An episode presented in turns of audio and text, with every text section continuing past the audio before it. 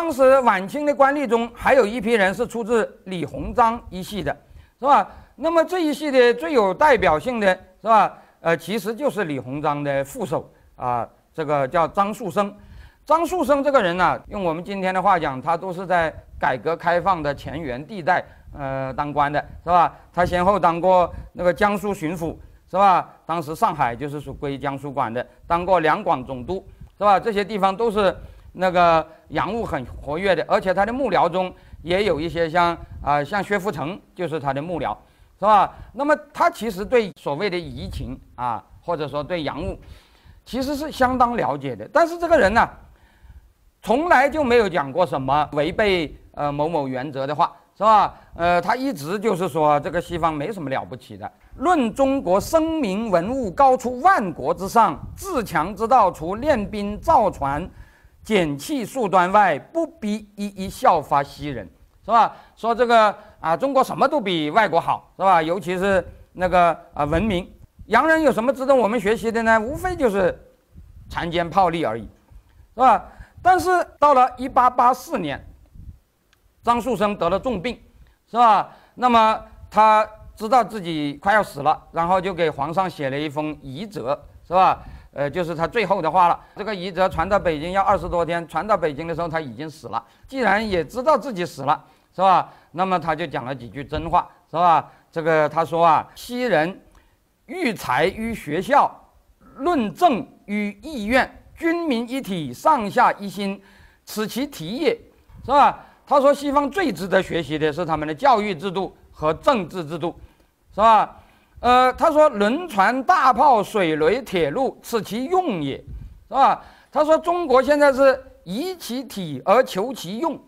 无论阶绝不屈，长不相及，就令铁剑成行，铁路四达，裹足四隅，是吧？他说啊，嗯，你如果抛开最根本的东西不学，你专学那些鸡毛蒜皮，第一你是赶不过人家的，是吧？第二你赶过人家也不见得有用，是吧？你就算有了军舰，就算有了铁路，是吧？就真的可以吗？是吧？因此他的结论是什么呢？我们要。采西人之体以行其用，是吧？就是我们首先要学西体，然后我们才学西用。大家知道他讲的这句话是一八八四年，是吧？那个时候离戊戌维新都还有好好长一段时间，是吧？在他讲这句话的十年以后，人真的觉得是吧？有军舰也没有用。可是我们要想了，他这个话也只是他临死的时候作为遗者说。他如果多活十年，他会不会讲这个话呢？恐怕还是不会的，是吧？因为当官还是要紧。出于仕途考虑，是吧？他恐怕啊也不会讲这个话。那么至于不在乎既得利益的这些人，他们讲话当然就很坦率，是吧？像郭松涛在他的日记里头几乎没有怎么提到船坚炮利，是吧？甚至也没有怎么提到英国人怎么做生意。他讲了什么呢？是吧？他说啊，这个英国的这个处理纠纷呐，就是所谓的法治啊。他说：“真的是不错，公理日升，是吧？那个公理是可以得到伸张的啊，不会有那种呃弄权枉枉法的事儿，是吧？”他说：“这个教会也不错，是吧？劝人之善，是吧？”他说：“英国有很多乡绅，说这个呃，英国有啊，靠那个乡绅公义正事，国王尊以崇礼，是吧？”他说：“英国有很多官啊，英国有很多衙门，什么巴利门啊，就是议会，是吧？Parliament，还有那个美阿尔。”啊，就是那个市长，是吧？他说这些人呐，都是老百姓选出来的，顺从民愿，国政一公之臣民，其君不以为私，是吧？这个国家不是国王的私有财产，这个国家是老百姓的，是吧？其政一公之臣民，其君不以为私，是吧？说那个老百姓选举选出来的，所用必皆贤能，是吧？朝廷之爱政无所失，臣民一有不切，则不得安其位。是吧？说这个英国谁当官谁不当官呢？呃，朝廷喜欢谁不喜欢谁是不起作用的，是吧？这就是靠老百姓，是吧？老百姓如果不喜欢你，你就这个位置你就不能坐。臣民一有不切，则不得安其位，是吧？他又注意到，他说英国有朝野两党，是吧？这两党制啊，他说两党制很好，是吧？他说这两党啊，推究辩驳以定是非，各以所见相持争胜。而因记之以平，是吧？他说两党啊就反复的辩论，是吧？那么每一方面的长处啊就可以得到发挥，是吧？所以呃他们的决策啊那是比我们要要合理，是吧？呃他又说呃英国的舆论很自由，是吧？按照他的说法叫说英国人直言极论，无所忌讳，数人上书皆予酬答。是吧？说英国人说话没什么忌讳的，是吧？就说话都是非常之直，是吧？而且老百姓说话，政府也必须要有回应，是吧？嗯，这个老百姓说话也是管用的，是吧？最后，他发表了一通感慨，真是那个评价真是很高，是吧？他说：“彬彬然见礼让之行焉，足之彼土富强之基，非苟然也，是吧？”他说：“真是个礼仪之邦啊，他们能够富强，真是不是偶然的。”是吧？最后他还讲了几句，照我看来是走火入魔的话，是吧？然后他说啊，呃，英国是仁爱兼治，环海归心，是吧？说英国之所以有那么多的殖民地，就是他那个呃仁义感召啊，那个那个环海归心，是吧？这个话我觉得是讲的有点过分了，是吧？那个英国有很多殖民地，其实还是炮舰拿下来的。但是这个郭松涛对英国的印象很好，几乎样样都好。他实际上就是把英国看成儒者向往的礼仪之邦的。呃，大家知道徐继宇写的这个《银环志略》是在一八四四年，也就是鸦片战争结束才三年。这本书，其实在船坚炮利、中国人都不太谈的时候，是吧？他写的这本书在中国没有什么反应，但是到了日本。这本书流行是很广的，是吧？是呃，日本明治时期，呃，日本人认识西方的一个很重要的啊代表作，是吧？那么他在这个《银环志略》里头啊，对西方的介绍相当的丰富，而且这个介绍也是很有意思。船坚炮利基本上没讲，大量的讲的都是那个呃那个呃欧罗巴各国如何呃如何那个那个呃讲礼仪。是吧？如何那个那个实实行那个三代的呃政治是吧？和我们不一样是吧？呃，更有意思的是，这个《银环之略》说英国说了不少好话是吧？这个是没有问题。但是被他夸奖的最厉害的其实不是英国，是什么呢？是美国。他说：“米利坚合众国以为国，其实就是把很多五十个 state 是吧？呃，合成一个。”合众国就是 United States，呃，美利坚合众国这个词就是从习继于开始用的。幅员万里，不设王侯之号，不循世袭之规，公器付诸公论，创古今未有之局，一何其也？太息古今人物，能不以华盛顿为称首哉？说华盛顿是整个西方最伟大的人，为什么呢？因为他立下了那么大的功劳，但是他天下为公，是吧？呃，他不搞世袭制，是吧？他不当国王。是吧？而创立了所谓的啊推举之法，给予天下为公，庆庆乎得三代之一义焉，是吧？说他搞的那个推举之法，那就是天下为公，那就是我们三代的啊那一套，是吧？就是呃我们每个人都自私，只有圣人不自私。其实严格的说，是我们每个人都可以自私，只有圣人是不自私的。然后我们就选了他，是吧？那么这个当然就是个圣人了，是吧？那么他对这个美国称道的很厉害，他甚至也讲了几句，在我看来非常之出格的话。他说：“呃，美国治国崇让善俗，不尚武功，亦迥与诸国异。”他说美国这个国家是完全靠礼义治国的，是吧？不上武功，是吧？说这个国家不重视军事，是吧？呃，和其他国家不一样，是吧？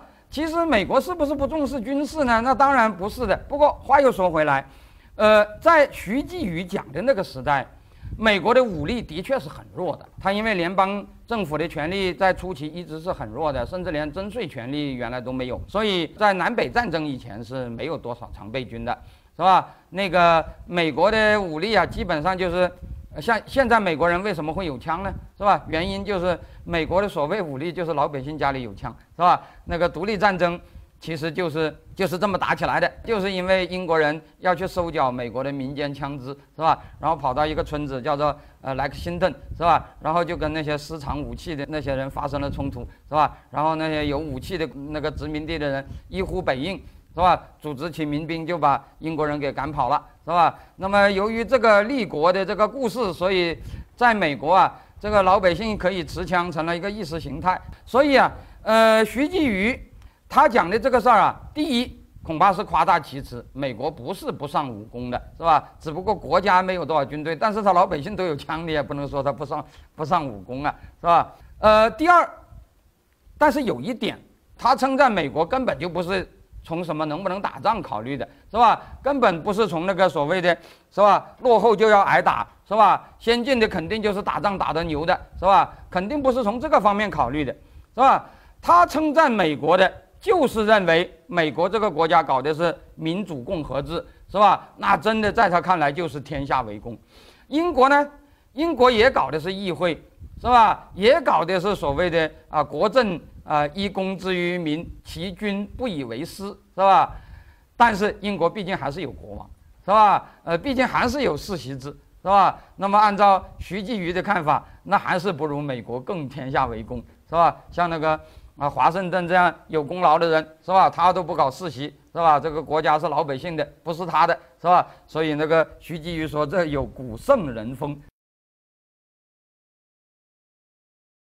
呃，那么你会觉得啊，当时这个徐继瑜讲这些话讲的那么早，是吧？呃，郭松涛讲这些话是一八七零年代，徐继瑜在一八四零年代就讲这个话，是吧？然后到了一八五零年，就是太平天国的洪仁玕，他在香港待过，他写了一本书叫做《资政新篇》，是吧？这个《资政新篇》里头也讲民主制度，是吧？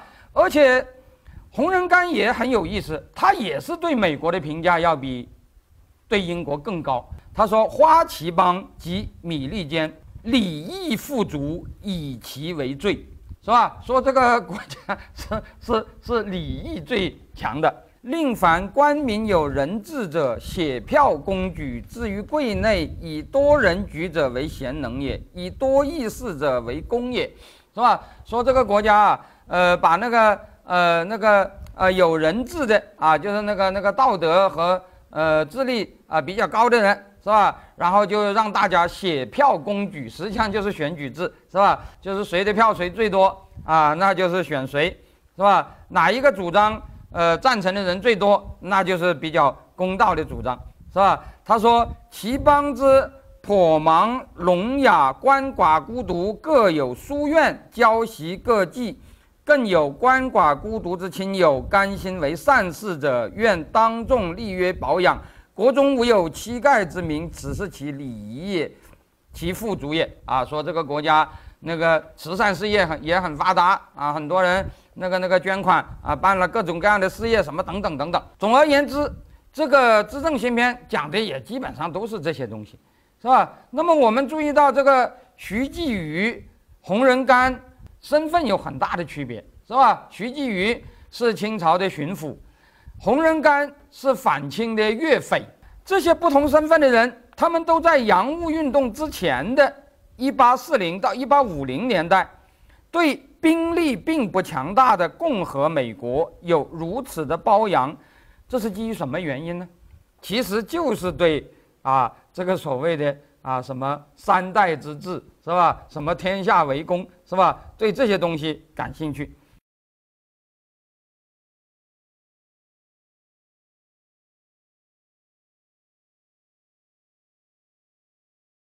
很多人认为中国学西方只是为了富国强兵，是吧？他们打败了我们，是吧？他们牛逼啊，我们所以也要呃跟他们一样，是吧？能打仗。但是实际上，这些人呢，当时在学西方的时候，他们已经明确讲。是吧？这个所谓的富国强兵的功利要求，只是一个顺带的，甚至这个顺带的要求，如果和这个啊善待老百姓，是吧？和这些道德方面的要求如果违背，那这个东西是不值得追求的，是吧？讲的简单一点，如果你这个国家的制度是欺负老百姓的，在他们看来，政府有钱不如没有钱，军队强大不如不强大。是吧？他们这个话是讲得很清楚的，比如郭松涛就讲了一句话，是吧？他说啊，岂有百姓困穷而国家自求富强之理，是吧？把老百姓都用得那么穷，是吧？然后你说这个国家富强了，是吧？国家收了很多的钱，国家有很强的军队，他说这算啥呀？郭松涛这一点看得很准。他说：“西洋的富就是富在老百姓，不是富在国家财政，是吧？亦不知西洋之富专在民，不在国家也。”其实我觉得这个话也符合儒家的思想，是吧？因为儒家他讲的就是常富于民，是吧？他讲的就是官不与民争利，他讲的就是百姓足，君属与不足，是吧？法家当然就不是这样，是吧？法家是非常讲垄断的。是吧？因此，郭松涛讲得很清楚，是吧？这个学习西方就是要学他对老百姓好，是吧？至于这个国家国库里头是不是有很多钱，是吧？这不是主要的。到了戊戌时代，这个谭嗣同说的就更极端了，是吧？甚至我认为都已经是说的很那个走火入魔了，是吧？呃，谭嗣同在《人学》里头啊，就明确讲。信而中国之兵不强也，向使海军如英法，陆军如俄德，是以乘其残贼，己知君主之祸欲不可思议，而彼白人焉、红人焉、黑人焉、棕色人焉，将为准国耳，欲上层绝类，焉得乎？是吧？这句话是说，幸亏我们中国的兵力不强啊，是吧？他说：“如果我们的海军像英法，陆军像俄德，嗯，那个皇上用来啊横行霸道，是吧？岂知君主之祸欲不可思议，是吧？那这个法家的那一套就更肆无忌惮了，是吧？他说，而且不但祸害了中国，还会祸害全世界。他说，这就把全世界的人都变成准格尔了。大家知道，那个呃，清初啊，新疆最大的民族不是维吾尔，而是蒙古准部，是吧？就是准格尔。”是吧？那么在从康熙到乾隆年间的平准战争中，啊，清朝不仅打了胜仗，而且把准噶尔这个民族基本上给灭掉了，是吧？就是鸡犬不留，全部杀光，杀的是很厉害。我们看过那个呃鸦片战争以后不久，魏源写的《圣武记》，大魏源大家都知道啊，一般我们都认为他算是比较进步的人，是吧？但是魏源的《圣武记》里头啊，专门有一个评定准格尔记，里头就讲。说这个准噶尔这些野蛮人呐，惹怒了我们皇上啊！皇上赫然震怒，奋起六师，大举围猎之，是吧？就是像打猎一样打这些准噶尔人，是吧？然后把他们搞得上天无路，入地无门。魏源那个时候还是以欣赏的口气讲这段话的，是吧？但是到了谭嗣同就不一样了，是吧？谭嗣同就认为这个太残暴了，他说这个是太野蛮，是吧？而且他说幸亏。幸亏那个时候，呃，中国军队不强，是吧？如果按照对准格尔人的这种办法来来干的话，那还得了嘛，是吧？那么谭嗣同下来讲的那个话，我觉得就有点走火入魔了，是吧？他说啊，故东西各国之压制中国，天时使之，所以取用其仁爱，至于极致也，是吧？他说难怪中国的军队老打败仗，是吧？他说这是啊，上天觉得秦制的中国很可怕，是吧？那就是要啊。取用其仁爱也是吧？就是要使你弱一点，是吧？那么这个话说实在的，我觉得是讲的啊，那个很过分，是吧？但是实际上，你说这个谭嗣同不爱国吗？谭嗣同真的不希望中国强大吗？当然不是的，是吧？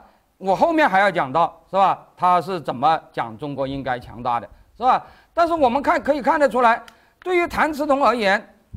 他要改革，最重要的还不是中国强大，是吧？最重要的是使中国成为一个遵从公理的国家，或者说是礼仪之邦，是个讲道理的国家，是一个对老百姓好的国家，是吧？讲的简单一点，就是他认为民主、共和、天下为公这些东西要比富国强兵更重要，是吧？如果我们简单的讲，也可以把他的这个思想叫做先民主。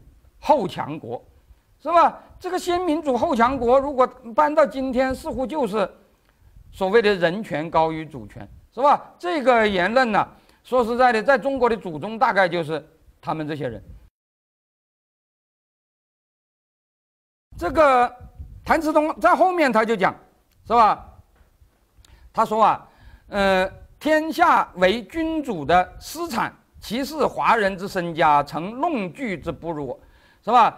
五愿华人勿服梦梦谬以为同类也。夫自西人视之，则早其为二，是吧？他说啊，呃，中国人不要以为皇上啊是他们的代表，是吧？其实这个皇上把天下当做自己的私产，根本就不把华人当回事儿，是吧？那个西方人老是呃讲这一点，是吧？他们老是讲啊中国人受压迫，是吧？呃什么什么，是吧？他说故俄报有云，华人苦到尽头处者，不下数兆，我当灭其曹而救其民。凡欧美诸国无不为誓言，皆将及仗义之美名，应以渔猎其资产，是吧？呃，他讲的意思是说，这个中国的这个情志啊，因为欺负老百姓，是吧？在道德上就已经居于劣势，是吧？老让西方呃拿这个说事儿，是吧？说你们中国人受皇上的压迫很厉害，是吧？我们要把你们解放出来啊，什么什么什么等等。他说西方这种言论呢。搞不好就是他们借仗义之美名，应以渔猎其资产，是吧？他们就以这种道德制高点，是吧？来在国际政治中谋取他们的利益。但是，是吧？国际政治中的自私，是不是可以成为中国人不学习民主的理由呢？那么，像慈禧太后这些人呢，他们就认为，哦，既然他们侵略我们，不是为我们好。那么我们就应该跟他们倒着干，是吧？他们搞民主，我们就偏不搞；他们对自己的老百姓好，我们就偏对自己的老百姓坏，是吧？甚至我们以对自己的老百姓坏为反侵略的那个内容，是吧？比如说啊，这个美国人有言论自由，我们中国人就不许有；剥夺中国人的言论自由就是反美，这不是奇怪吗？谭嗣同就讲得很清楚，他说啊。这个洋人是自私的，是吧？所以我们不能让洋人去啊管我们的事儿，是吧？但是民主这个东西我们是要搞的，为什么呢？因为民主的好处就是对本国人民好，是吧？这个美国搞民主，它的优点就是对美国人民好，不是对我们中国，是吧？那么我们中国要搞民主，就是为了对我们中国人民好吗？那不是很自然的，是吧？谁搞民主，谁就是对人民好。但是如果你让洋人，是吧？呃，给你强加一个民主是吧？或者洋人占领了你，然后在你这里搞民主，那也是很糟糕的。因为洋人他不会为中国人考虑，是吧？所以他的结论是：第一，中国人是要搞民主的；第二，这个民主得我们中国人自己搞，是吧？那么他也是爱国主义，慈禧太后也是爱国主义，但是这两种爱国主义是不一样的，是吧？慈禧太后的爱国主义就是说，是吧？嗯，你洋人欺负我们，我们就要跟你们反着来。你们爱你们的人民。我们就要坑我们的人民。谭嗣同他说是吧？他说这个事情就华人不自为之，其祸可胜言哉。你看到这些人对呃西方的这些感觉，是吧？那么你就可以理解一件事，是吧？为什么在新文化运动以前，中国就已经有了辛亥革命，是吧？全世界。其他地方都是先有启蒙后有革命的，其实，在辛亥以前，中国已经有启蒙，是吧？只不过这个启蒙不是以反儒的这个名义搞的，都是所谓的反法治儒搞的启蒙，是吧？在他们看来，儒家和学习西方没什么矛盾，是吧？呃，真正有矛盾的是中国的情志，这个其实是一个强大的启蒙，尽管公开这样讲的人其实可能并不多。到了那个庚子以后啊。是吧？到了那个清末新政的时候啊，那几乎没有人讲不应该向西方学习的，是吧？包括那个所谓的礼教派。而且辛亥革命以后，中国没有搞君主立宪，我觉得也是完全可以理解的，是吧？因为很简单，儒家其实他说啊，民主共和就是天下为公，是吧？他其实并不拒绝共和制。那么法家呢？大家知道法家是反对民主共和的，法家是鼓吹专制的。其实他们崇拜的是皇权，是吧？也就是说，这个皇上很厉害，是吧？他既能赏我，也能罚我，所以我就服他。但是大家想想，假如这个皇帝既不能赏你，也不能罚你呢，是吧？假如这个皇帝是一个虚君呢？假如这个皇帝是个像英国女王一样的人呢？是吧？那这样的皇帝对我有什么用啊？是吧？他既不能赏我，也不能罚我，我要他干嘛？是吧？所以，真的受到法家影响的人是不会真正忠君的。你只要没有权力，就墙倒众人推，是吧？没有什么人那个会尊重什么虚君的。皇上怎么敢当虚君呢？是吧？你不要说把权力让给议会，就是把权力让给他弟弟，是吧？让给他哥哥，让给他父亲，让给他儿子，他都觉得非常危险，是吧？大家知道历史上有多少这样的事儿，是吧？大权旁落，哪怕是旁落到至亲骨肉的手里，都会对你造成杀身之祸的。呃，所以现在很多人说遗憾中国没有搞君主立宪，我觉得这个中国搞君主立宪的可能是很小的，是吧？嗯，你如果你不改变这种法家传统，是吧？呃，但是中国搞共和的可能是很大的。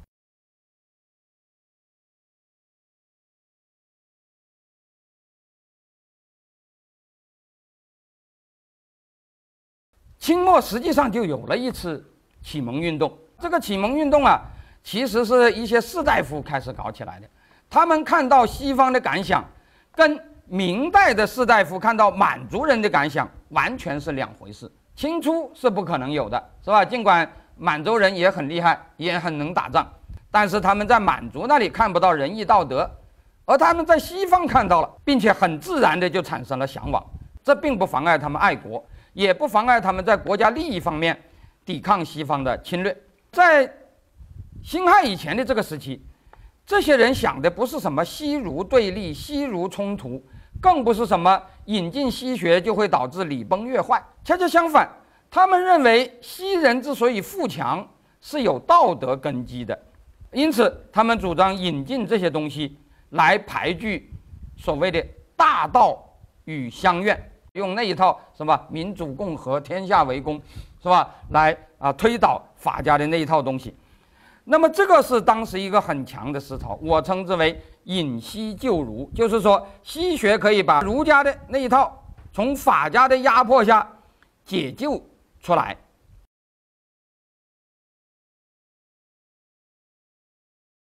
今天的人们看这种启蒙啊，会有一个批评，说他们对西方的认识很肤浅。比如说，说西方就像三代这个说法，我们今天看起来当然不见得就认为这就是事实了，是吧？西方的确是没有情志，但是西方是不是就是三代呢？你说徐继宇、郭松涛这些人，他们对西方了解多少呢？当然你也不能说不了解，因为那个徐继宇我就不说了，郭松涛毕竟在西方待了一段时间，而且他是很注意观察的，天天都做日记，去了英国的很多地方，是吧？你不能说他一点都不了解。但是从今天的角度讲，他当然对西方的认识也是很肤浅的。但是你能说他对中国的认识很肤浅吗？是吧？他是个国学大师，是吧？他就生活在中国，而且他在中国当官。徐继宇也好，郭松涛也好，早在他们知道西方是怎么回事之前，他们就已经对中国的现状很不满，是吧？像一八三零年代。徐继宇曾经给皇上上奏说，是吧？说我们这个天下现在简直是不行了，是吧？当今天下几不知人间有清白吏，是吧？这腐败透顶。那个时候他并不知道西方是怎么样，但他知道中国不行，而且他知道中国不行也不是受了什么西方的影响，是吧？他就是从儒家的仁义道德出呃着眼的，是吧？郭松涛在四十年代也上过一个奏书，说。国家纪纲法度日迟，吏治不修，民生凋敝，无所控诉，吾不知所终极也。这么烂下去，我不知道烂那要烂到什么地步。那么他们当对西方的感觉，当然是与他们对情志的厌恶是有关的，是吧？讲的简单一点，西方到底是不是有他们讲的那么好？这个你可以讨论。但是他们真的觉得中国这个这个体制有很大的问题。而且在学习西方之前，他们已经感到了。那么他们用这样的眼光看西方，当然觉得这个没有情志的西方很好。其实儒家不见得就对自由民主有多少认同，是吧？但是儒家显然是认同封建的，是吧？显然是认同小共同体本位的，显然不会认同情制的。而当时当然中国和西方都已经不是封建制了，中国告别周制已经两千多年了，而当时的西方告别周制。才不过只有一百多年。如果你就说保留这个类似于周制的这些东西，西方也保留的比中国多。那么，由于他们喜欢封建，反对秦制，出发对宪政有好感，是吧？对这个所谓民主共和、天下为公有好感，我觉得完全是合乎逻辑的。这个当然是一个呃辛亥以前的这个状况，是吧？那么这一次的中国人的这个啊思想的这个啊变化和西方接触以后，是吧？儒家原来潜藏的那种从周仇秦的情绪，在秦治下两千年一直是被压着的。那么结果到了一八四零年，他们打开了一个一扇窗子，一看，哦，觉得我们其实还是有希望的，是吧？秦治原来还是可以推翻的，是吧？还是可以改变的。于是他们就产生了很强烈的啊要改变现状的那个想法，是吧？这就是所谓的啊启蒙。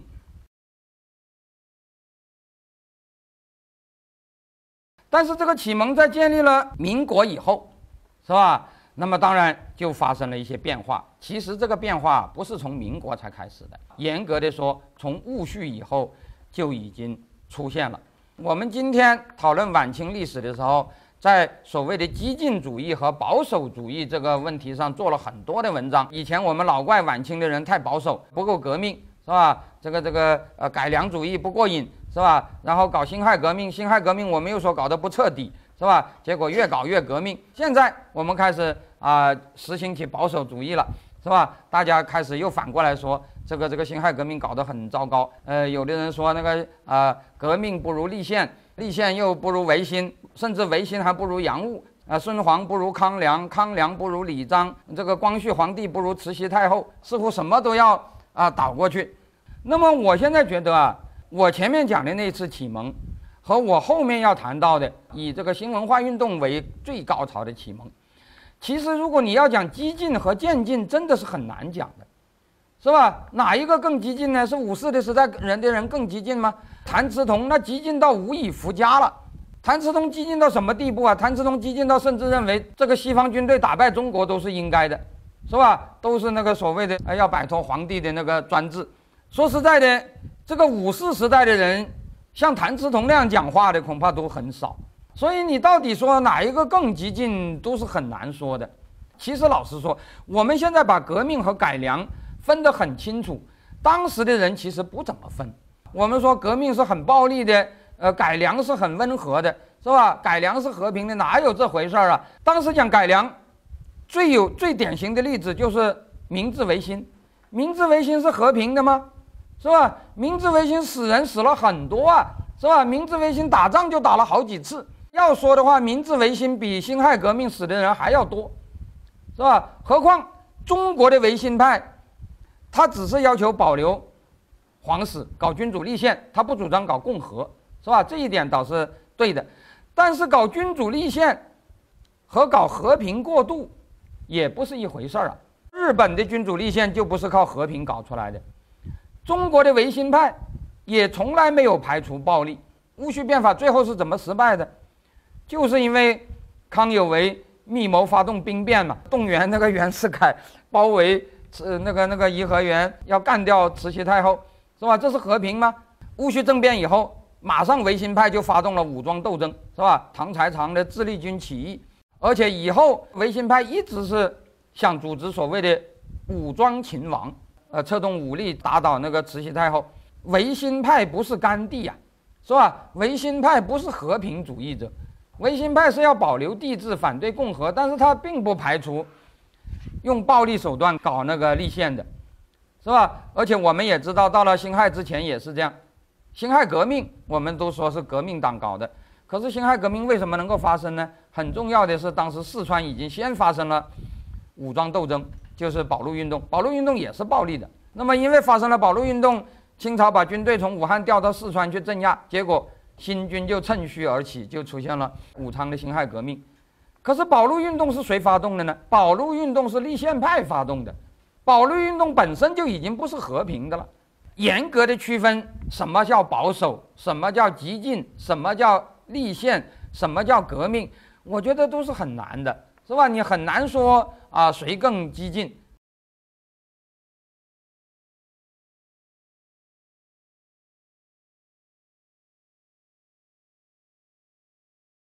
呃，我们这一单元主要讲新文化运动的问题。嗯，大家知道新文化运动这个内容是比较丰富的，而且它曾经经历过一些转折。原来是追求自由民主的，后来逐渐逐渐就转向另外一个方向。那么解释这个转向啊，呃，有一种很有影响的说法，就是因为救亡，如果说救亡是指中国真正的亡国，好像这个危险除了抗日战争以外就没有真正的有过，啊，但是这个抗日战争八年以后也过去了，嗯，但是这个话题好像一直就有。如果我们要判断救亡与启蒙的转向有什么关系，恐怕不能用一个始终存在的变量来来衡量的。所谓救亡压倒启蒙，实际上并不是说压倒一切启蒙，是吧？呃，提出这个主张的人呢，实际上是主张由于救亡的民族主义兴起，就把这个自由主义啊给压下去了，并且帮助了列宁主义的崛起。但是这里头有个很大的问题。首先，如果民族主义和自由主义是相冲突的，它怎么会与列宁主义结合呢？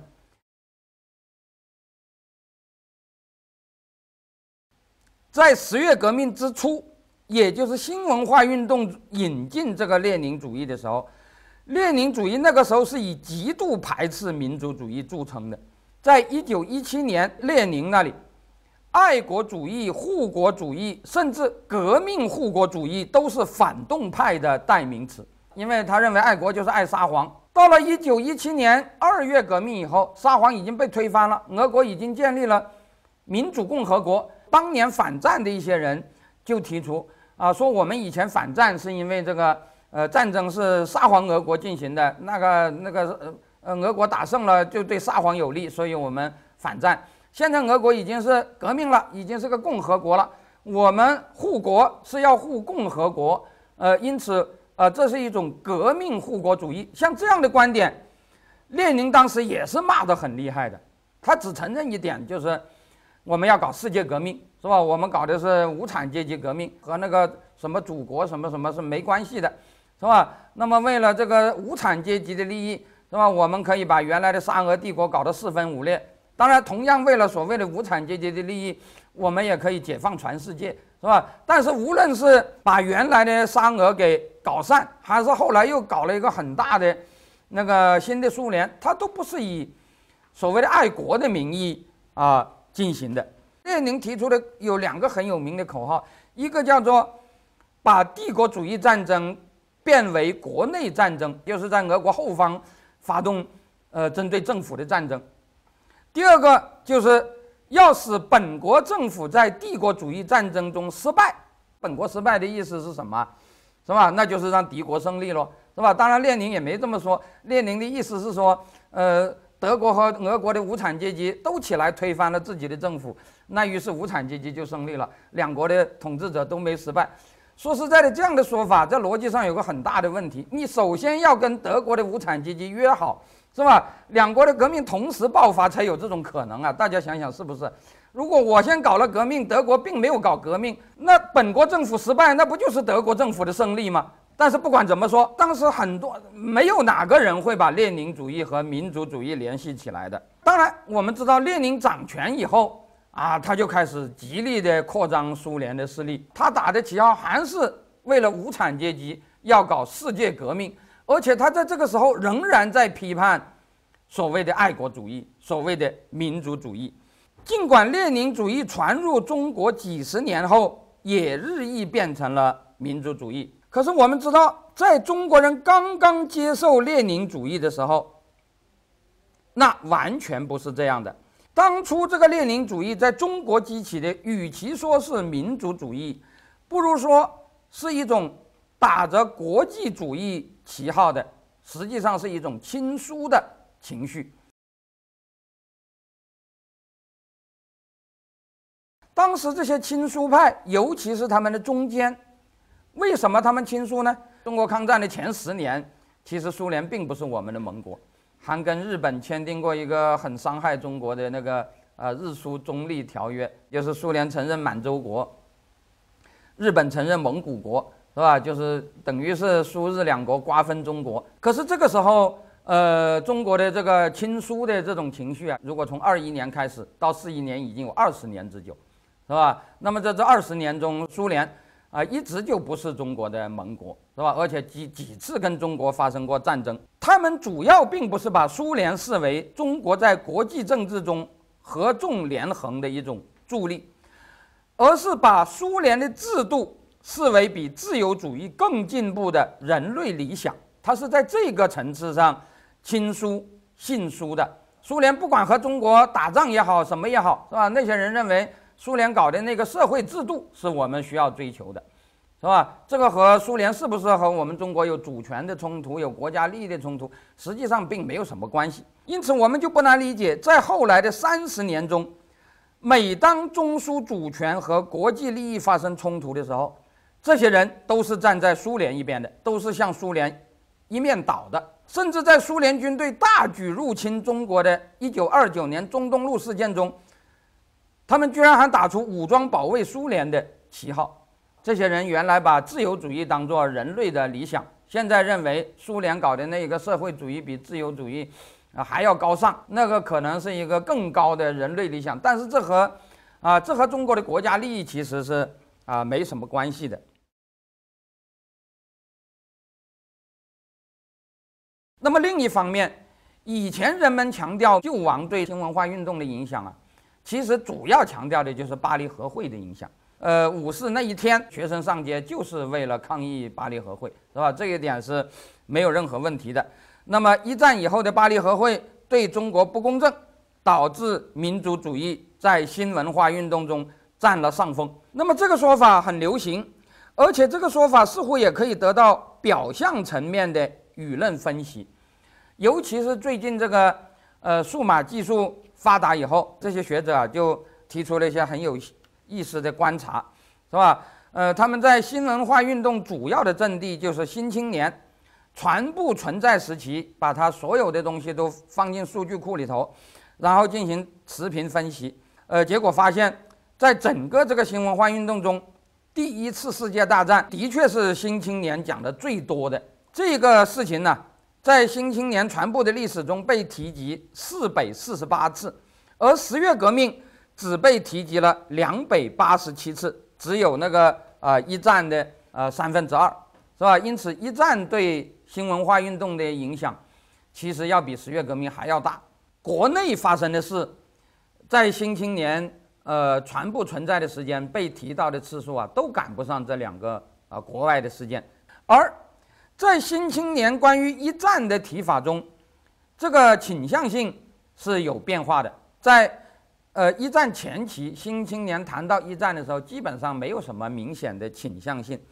但是到了后期，《新青年》或者说新文化运动的那些精英，就明显强调协约国是正义的一方，他们战争的目的是公理战胜强权。尤其是在中国参战以后，那当然就更是这样。是吧？而且这个新文化运动的精英对中国参战以后能够得到公理的帮助，能够享受战胜国的待遇，改变晚清以来被列强欺负的状态，的确是抱有很大的希望。但是巴黎和会使国人大失所望，是吧？因此到了巴黎和会期间，《新青年》的评论呢又变成说是一战是没有什么正义可言的，甚至逐渐就接受了。列宁的说法啊，说一战是帝国主义战争，是吧？就是那个双方都是非正义的。曾经有过一个时期，大概从一九一六年到，呃，到呃一战结束，当时中国的这些新文化人士都是站在协约国一边的。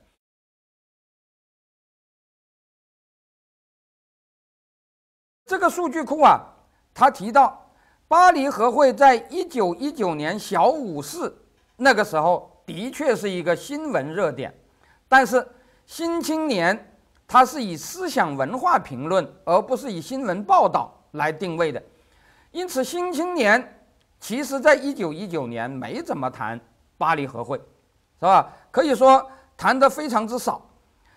直到什么时候《新青年》才开始大谈巴黎和会呢？是到了一九二一年以后，也就是陈独秀。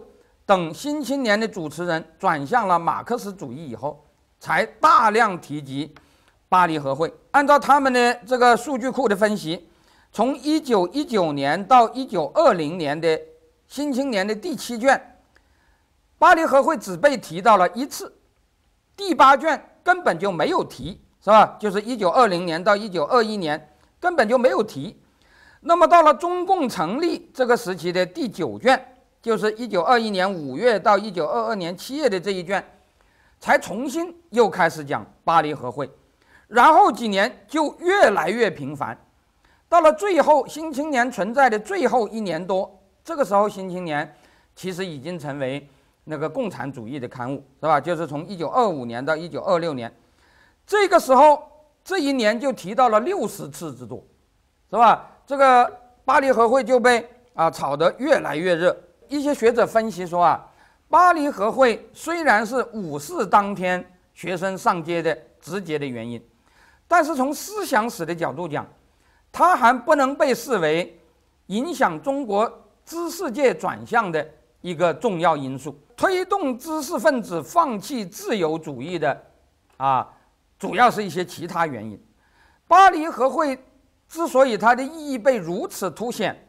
那是在中国人接受马克思主义意识形态的过程中被不断的强化、深化的，是吧？讲的简单一点，就是中中国的思想界不是因为巴黎和会发生了思想转变，而是思想转变以后，他们就越来越重视巴黎和会了，是吧？反过来讲，是首先他们由自自由主义者变成了社会主义者。他们才反过来觉得这个巴黎和会啊，这个很有意义的。那么我对这个观点呢，我是赞成的。